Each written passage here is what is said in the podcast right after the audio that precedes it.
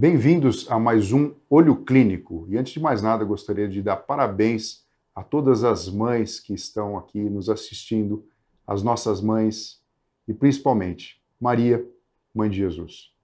Essa data é uma data muito importante, ela faz com que a gente preste atenção em quem nos trouxe biologicamente a vida, mas também é um momento de uma reflexão muito profunda.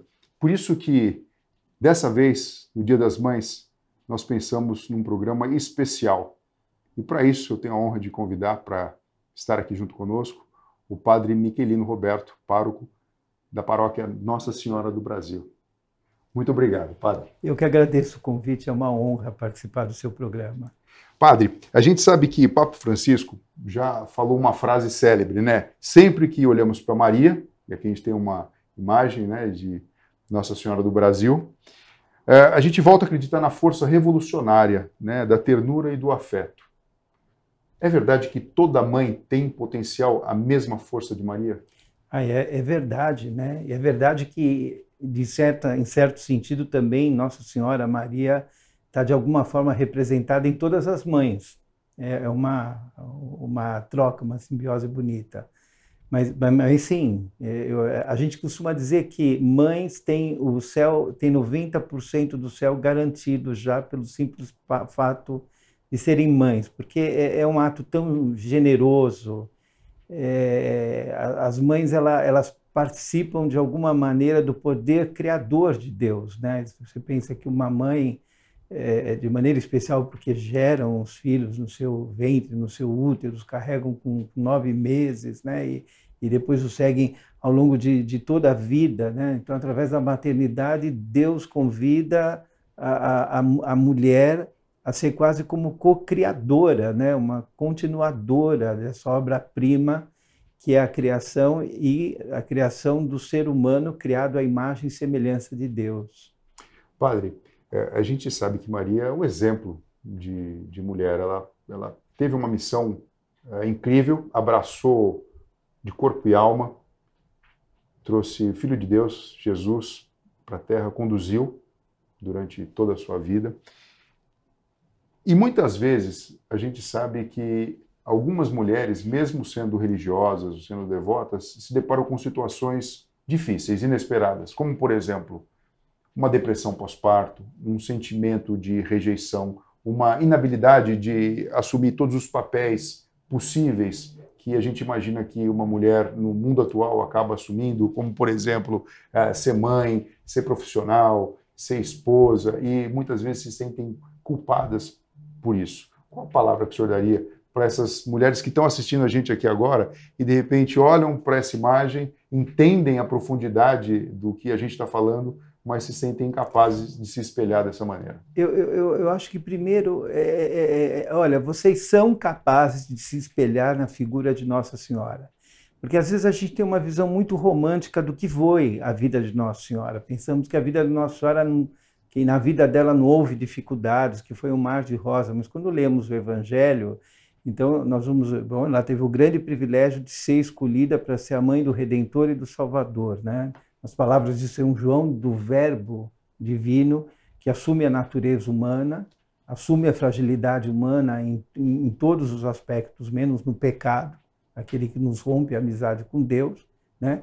E que, e que, e que, é, e que esse privilégio teria, de alguma forma, preservado Nossa Senhora de todas as dificuldades da maternidade. Não, o que aconteceu foi exatamente o contrário. Né? Ou seja, você pensa que Nossa Senhora, então, recebeu o anúncio do anjo e ela disse sim ao chamado de Deus, mas ela teve que esperar com paciência que a providência divina explicasse as coisas a São José.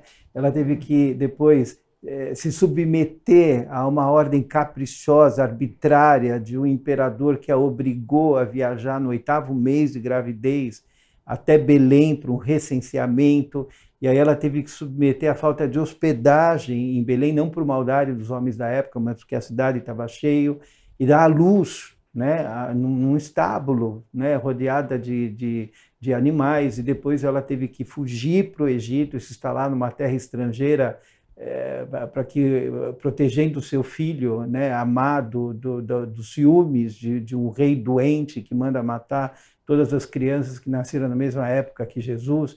Isso tudo estou é, reportando as dificuldades da maternidade de Maria que não encontramos na história do Evangelho. Depois volta para Galileia e aí Nossa Senhora teve um período de tranquilidade durante um tempo, né, enquanto viveu a vida cotidiana de família, mas depois teve a dor da viuvez, e depois Nosso Senhor Jesus Cristo inicia a sua vida pública, e depois Nossa Senhora Fidelíssima, entregando o seu filho na cruz. E, e aí se lembramos né, que na cena da apresentação de Jesus no templo, é, a profecia do velho Simeão, ou seja, que uma espada de dor passaria alma de Nossa Senhora, e ela aceita tudo isso generosamente. Né? De, então, as mulheres que sentem dificuldade, as dificuldades naturais que a maternidade traz, vocês são abençoadas por Deus. Né? Vocês podem se inspirar na vida de Nossa Senhora, não desanimem diante das dificuldades. Não, não eh, ser mãe é uma bênção enorme, né? E, e, e vocês que, se, se, eh, que são mães serão muito recompensadas nessa vida, porque terão o amor dos filhos, o amor dos netos e, e depois a alegria reservada a todas as mães no céu. O senhor faz a gente relembrar, né? Na verdade, Maria sofreu uma das piores dores que um ser humano pode sofrer. A gente temporalmente aceita, né, que quem está é. mais velho já experimentou a existência então, não tudo bem de partir, mas é mais natural. Quando um pai ou uma mãe, principalmente, né, vê o filho numa situação, mesmo compreendendo a missão divina, é muito doloroso.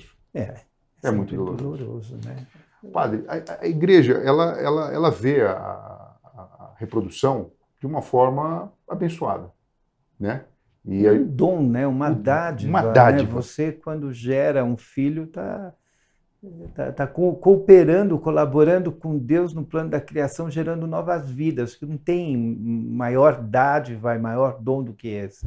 E esse é o processo é, biológico, né? para que, por exemplo, uma, uma, uma mãe, do ponto de vista biológico, experimente a maternidade. É lógico que existem cuidadoras, existem mães adotivas, e a gente pode ampliar até o conceito. Mas sabe, né? doutor Fernando, não é só um fato biológico né? Porque porque o ser humano não é só não é só biológico. O ser humano não é só uma máquina, né? Não é só o seu corpo. A antropologia cristã entende o ser humano na sua totalidade como corpo e alma, sendo que a alma é a forma do corpo, é o que dá vida ao corpo, é o que motiva o corpo.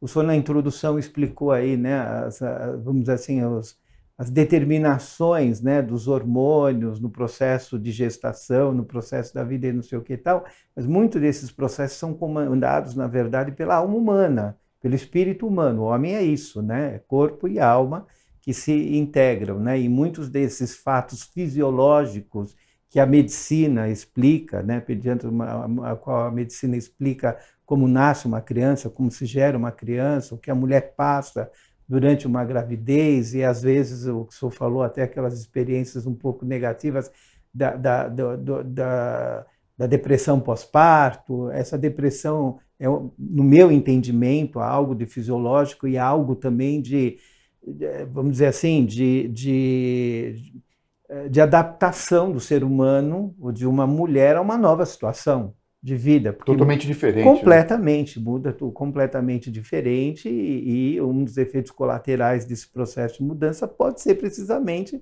uma certa ansiedade que vem é, né, de, com essa mudança, com, com, como vai ser isso? Será que eu vou ser capaz? Será que.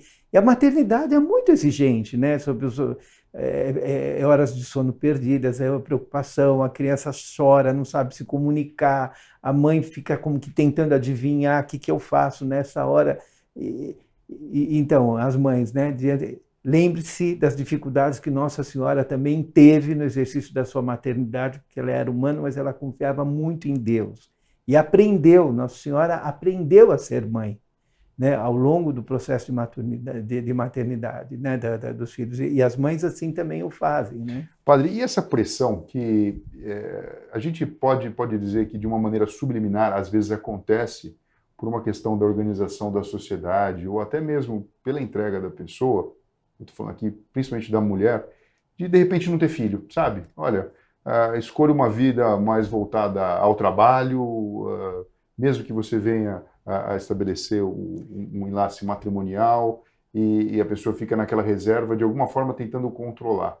É, o que o senhor tem a dizer sobre isso? Eu acho que hoje as mulheres são vítimas né, de, uma, de uma sociedade que deprecia a maternidade, que deprecia a mulher que quer se dedicar ao lar, a mulher que quer ser mãe, né, de, de, e depois as exigências do mercado de trabalho, que muitas vezes, é, ao mesmo tempo que hoje obriga a mulher a ter uma vida profissional, e a mulher que não tem uma vida profissional e quer, por exemplo, se dedicar ao lar, ela é desvalorizada em muitos sentidos no meio da sociedade, então, se as mulheres não tivessem mais esse direito. E, no entanto, não existe trabalho mais difícil, mais nobre, mais exigente do que você formar seres humanos, Sim. né? ou seja, do que você educar seres humanos. Né? De, de, de, de, tal. Então, eu acho que é, as mulheres elas devem, eh, vamos dizer assim, lutar para readquirir o direito de serem mães, entendeu? Ao mesmo tempo em, em que, em, em que possuem uma vida profissional também ativa, mas que possam compaginar, né, sem essa pressão social, é, a, a, as duas, as duas, as duas funções. Então, é, sim, eu acho que existe hoje uma pressão grande, né? ou seja, para que, para que as mulheres, se não, não, não, diria assim, né? não tenham filhos, mas digam assim, tenham um só filho, é razoável ter um filho, é razoável no máximo ter dois filhos, né? mas a, a mulher que hoje quer se abrir, não, eu quero ser uma eu quero ter uma família numerosa. Né? Eu, hoje se fala muito de empoderamento da mulher, eu costumo dizer poderosa era minha mãe. né? né? Nós, nós, somos uma família grande, né? Minha mãe teve sete filhos, né? dois no céu, duas filhas no céu que, que, não, que, que tiveram, que morreram na, quando logo que nasceram.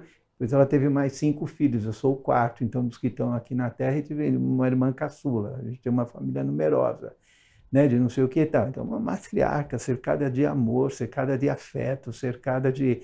e que dedicou a sua vida, teve vida profissional, mas dedicou a sua vida a educar os seus filhos, a criar uma família. E, que, e hoje, quando você pega aquelas fotos né, que juntam né, os meus pais, meus irmãos, os, os, os, meus cunhados, as minhas cunhadas, os meus sobrinhos, os meus sobrinhos netos. É uma maravilha, a família é uma maravilha, isso é o, é o sonho de Deus. E tudo isso hoje é muito depreciado. Então, acho que, eh, que a mulher deve, vamos dizer assim, né, lutar pelo seu direito de ser mãe, né, de, de eh, porque, porque é, salvo aquelas mulheres que, por vocação, porque encontram, por exemplo, em Deus mesmo, um amor total das suas vidas e desejam se consagrar a Deus e ao serviço da igreja, renunciam ao matrimônio ok? E para se dedicar a, a uma vida apostólica, a vida de oração, é o caso das religiosas, das freiras, das consagradas, e, mas, mas, elas adquirem, elas vivem a, a, também uma maternidade espiritual muito grande com todas as pessoas que a elas recolhem na sua, as suas orações, aos seus conselhos, a, né, e, e, e são frutos do seu apostolado. Padre, o mês de maio é classicamente é, o momento em que a gente comemora o Dia das Mães, né?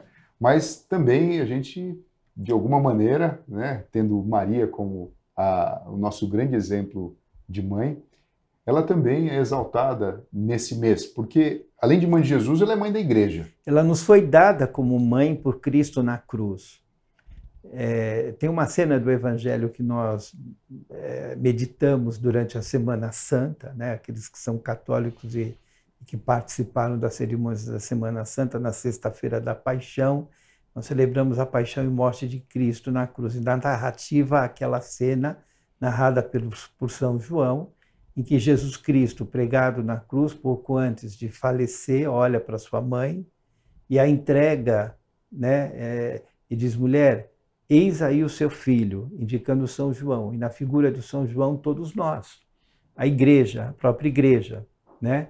E, e, e, e, aí diz, filho, eis aí a tua mãe, dizendo para mim, para o Senhor, para todos os ouvintes, olha, é, como, Jesus foi para o céu, mas nos deixou de presente a sua própria mãe.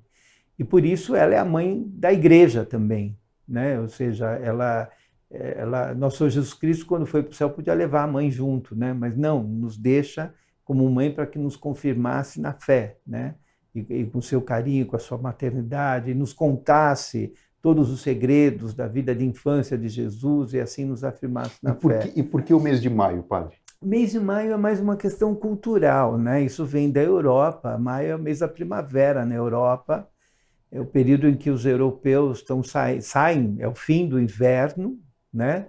E, e, e a primavera ela sempre tem ela, ela, ela, ela, sempre traz consigo uma mensagem de renovação, de vida, de, de flores, né, de beleza, de, de, de sol, né? E, e, então por isso que vamos dizer assim culturalmente foi se associando a figura, a devoção mariana, porque Nossa Senhora representa ternura, afeto, beleza, amor de mãe, cuidado materno. Ela é a nossa intercessora, ela é a nossa advogada no céu ela é o caminho mais, mais próximo. A gente está aqui com uma imagem de Nossa Senhora do Brasil, Sim. que na verdade é uma, é uma imagem de Nossa Senhora dos divinos corações, né? nos apresentando e nos dando filho, Jesus, né? esse grande bem, esse grande tesouro. Então, como, vamos dizer assim, a primavera é sempre vista como um, é, um momento em que Deus presenteia a humanidade com flores, com bom clima, com bom com renovação da vida e assim por diante. Então, Nossa Senhora que nos, que nos presenteia com o seu filho, com o menino Jesus, então se associa a Nossa Senhora ao de maio. Então, ao longo da Idade Média na Europa, foi se instituindo exercícios espirituais de, de mês inteiro, de 30 dias, no tempo da primavera, que é o mês de maio, ok? Depois, posteriormente, a gente, nós temos que lembrar que houve as aparições de Nossa Senhora em Portugal, de Fátima, que ocorreram no mês de maio, né? Então, dia 13 de maio, nós vamos celebrar a festa de. Eh, a, a, nós celebramos a, o dia de Nossa Senhora de Fátima, o dia que Nossa Senhora, Mãe de Jesus, apareceu aos pastorinhos em Fátima. E esse consolidou vamos dizer assim, a partir da Europa no Brasil, maio como mês de, de Maria e também como associado também ao Dia das Mães. Padre, uma, uma informação interessante. Às vezes as pessoas estão assistindo a gente aqui e se perguntam, né? Falam, puxa, doutor Fernando e o padre estão aqui agora com a imagem de Nossa Senhora do Brasil. Isso. Mas é a mesma Nossa Senhora de Aparecida? É a mesma Nossa Senhora de Fátima? Então, todas as Nossas Senhoras é uma santa só, é a mãe de Jesus com titulações diferentes.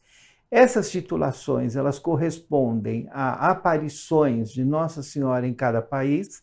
Então, Nossa Senhora Aparecida do Brasil, é a padroeira do Brasil. É a mãe de Deus sob um título diferente. Aí tem a história de, de como Nossa Senhora se manifestou no Brasil, aqueles pescadores que estavam tentando fazer uma pesca e não conseguiam, jogaram a rede, e aí veio primeiro uma imagem sem cabeça de Nossa Senhora da Conceição, lançaram as redes de novo e aí veio na rede a cabeça, o tamanho de um rio enorme. Qual é a possibilidade disso acontecer sem um milagre, né?